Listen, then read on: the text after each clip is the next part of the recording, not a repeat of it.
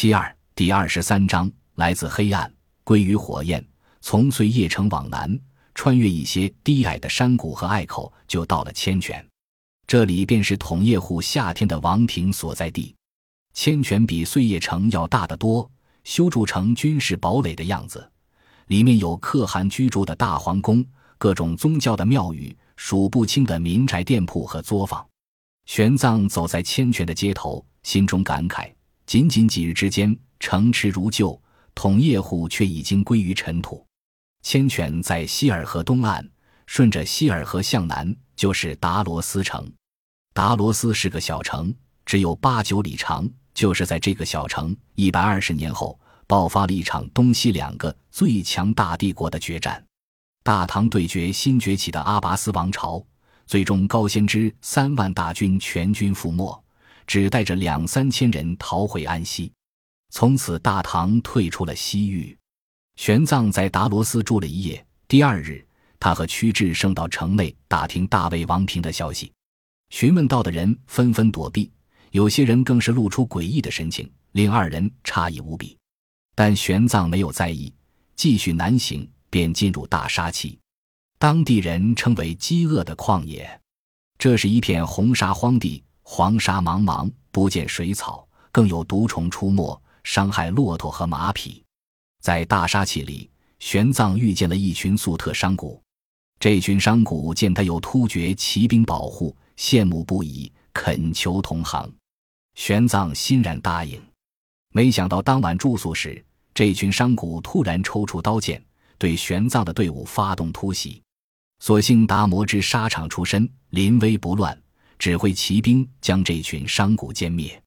玄奘被簇拥着保护在一边。等他跑回来阻止时，商贾已经被杀大半。他找到一个老者，追问：“贫僧与你们无怨无仇，为何要谋害我？”那老者被捆得牢牢的，但望着他的脸上仍露出贪婪的神色。法师还不知道吗？丝绸之路上已经传遍了，说一个大唐来的和尚乃是佛子转世，吃了他的肉可以长生不死。荒唐！屈志胜哭笑不得。哪有吃人肉可以长生的？如何荒唐？那老者不服。我在达罗斯亲眼见到神魔现身，告诉我们这个秘密。听到的人不下千人。如今丝绸路上，人人都要吃了你的肉。玄奘目瞪口呆，他知道是阿术出手了，他要阻止自己前往吐火罗。玄奘没有再说什么，让达摩之将这些人都放了。怀着满腹的悲伤，继续前行。那日黎明，玄奘眺望着南方的山脉与草原，喃喃地问：“阿树，你我亲如兄弟父子，你抛弃了世上亲情，便是获得了自由，又能走在波斯的阳光下吗？”屈志胜也知道了阿树的事，叹息着：“师傅，这便是执念，正如我为了双月之不顾高昌的生死存亡一样，阿树为了自由。”也不会在乎您的性命，这一路咱们要加倍小心了。出了大沙气，再往西就是撒马尔罕。撒马尔罕是丝路重镇，方圆一千六七百里，都城方圆二十多里，地势险要，人口众多。同时，撒马尔罕实力强大，兵强马壮，国王骁勇善战，邻国设伏。他们的军队盛行雇佣制。雇佣来的精锐战士名叫者杰，性情勇烈，视死如归，战场上所向无敌。玄奘原本对撒马尔罕充满了兴趣，不料到达的时候才知道，这里是拜火教国家，佛教在这里无法生存，僧人来到这里，拜火教徒就会放火驱赶，这让玄奘很是头痛。好不容易才在城里找了一座荒废无人的寺庙住下，没想到到了夜间。突然有上千人手持火把围困了寺庙，呐喊着要烧死玄奘。达摩之勃然大怒，率领骑兵要冲杀，但这些人誓死不退。达摩之也怕了，只好紧闭寺庙大门。玄奘有些疑惑，让他找了一架梯子搭在墙上。他爬上高墙，望着寺外疯狂的人群，高声问道：“各位施主，贫僧只是路经撒马尔罕，并不曾触犯刑律。”你们为何要烧死贫僧？有人高声喊叫：“你这个唐朝和尚，神早就降下预言，说你佛子转世，生来便是要与我拜火，叫做对。吃了你的肉，就能得到神的祝福，获得永生。玄奘张口结舌，不用想，又是阿树在幕后操纵，烧死他，烧死他，吃了他的肉。人群疯狂地呐喊着，开始一拥而上，将火把投入寺庙，砰砰砰地撞着大门。轰然一声巨响，大门被人群撞破，人群如潮水般涌了进来。屈指圣和达摩之急忙扶着玄奘从梯子上下来，退入大殿，命令骑兵们手持弓箭长矛，誓死保护。寺庙开始燃烧，人群望着弯弓搭箭的突厥骑兵，不敢随便靠近，只是把他们死死地困在大殿内，等待着大殿烧毁，将他们烧死。双方就这样开始对峙。院子里的拜火教徒开始点燃篝火，围绕篝火唱歌跳舞。玄奘等人却在燃烧的大殿内焦灼不堪，眼看着大殿就要坍塌下来，烟火弥漫，熏得他们连连咳嗽，却没有丝毫办法。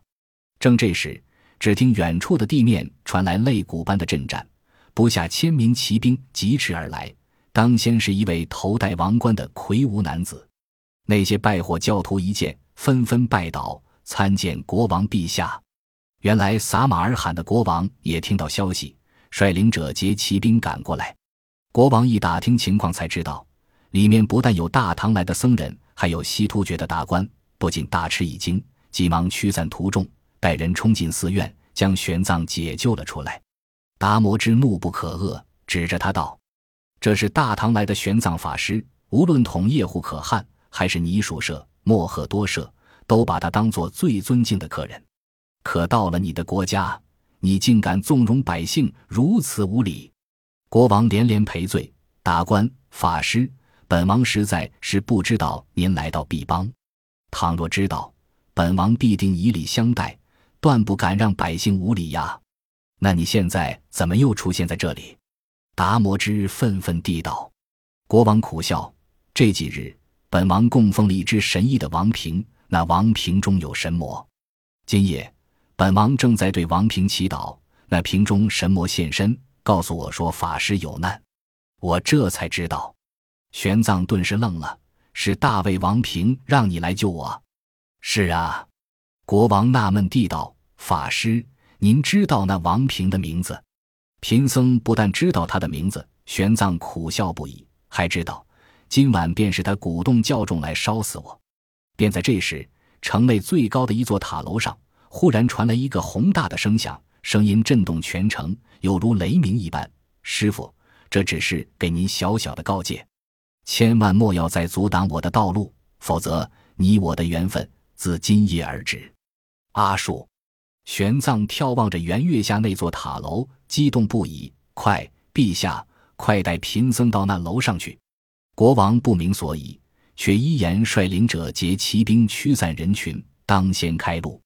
玄奘跳上马背，朝着塔楼疾驰而去。那塔楼高有十丈，乃是城内的瞭望塔。等玄奘气喘吁吁地上了塔顶，大魏王平却是踪迹全无，只有寂寞的圆月笼罩着塔楼，洒下一片月光。阿叔，玄奘失声痛哭。玄奘知道大魏王平距离自己并不是很远，于是急忙离开撒马尔罕。追踪着大魏王平的脚步南行，往南再经过七八个国家，便是铁门关。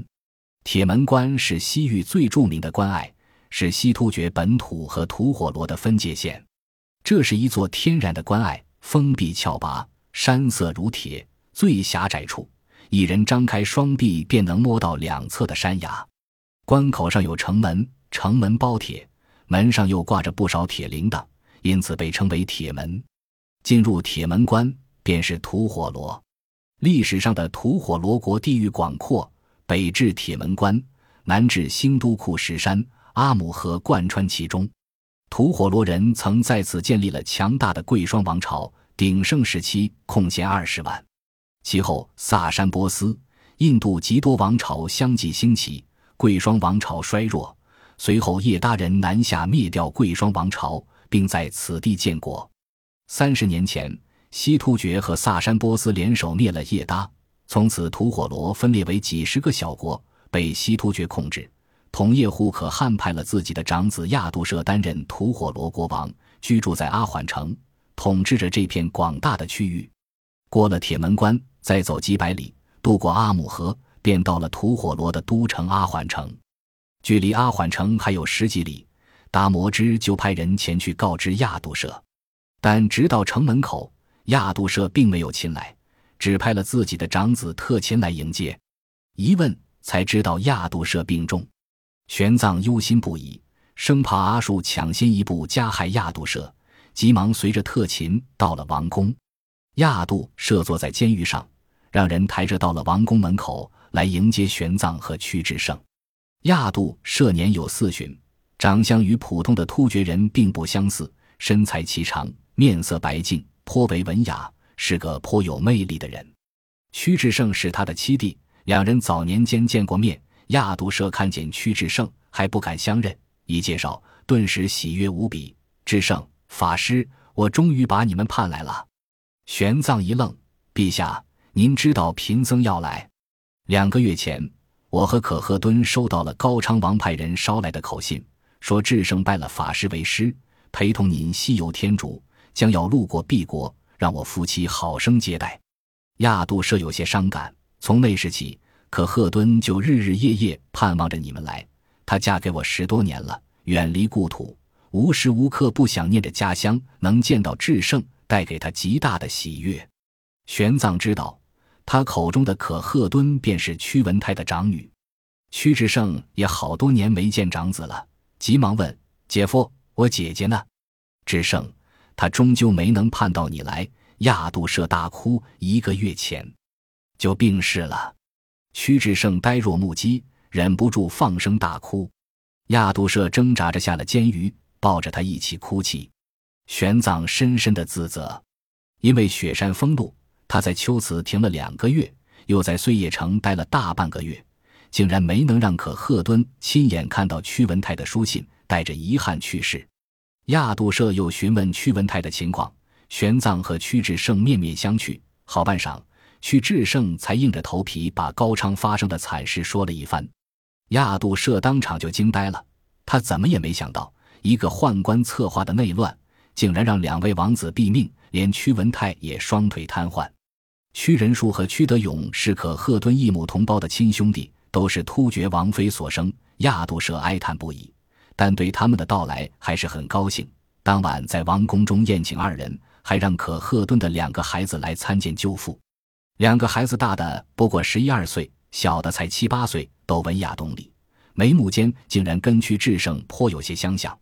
屈志胜忍不住又抱着孩子哭了起来。本集播放完毕，感谢您的收听，喜欢请订阅加关注，主页有更多精彩内容。